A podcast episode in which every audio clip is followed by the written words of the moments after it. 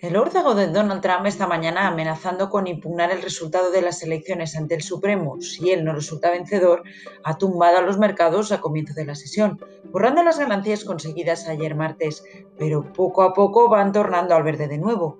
Volatilidad asegurada, por tanto, a la espera de conocer el ganador.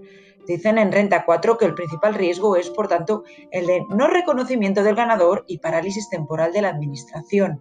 Si miramos ahora mismo el panel, prosigue José Luis Carpatos, CEO de Serenity Markets, gana Trump, porque van muy justos, pero hasta en cinco estados clave que quedan pendientes, la ventaja de Trump en todos ellos es notable.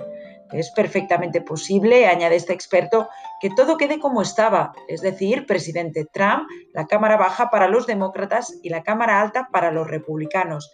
De momento va todo muy justo en el Senado, pero ganan por uno los republicanos. No es un escenario que disguste a los mercados el que todo quede como estaba. Un Congreso dividido nunca ha disgustado porque impide que ninguno de los dos partidos cometa disparates, apunta Cárpatos.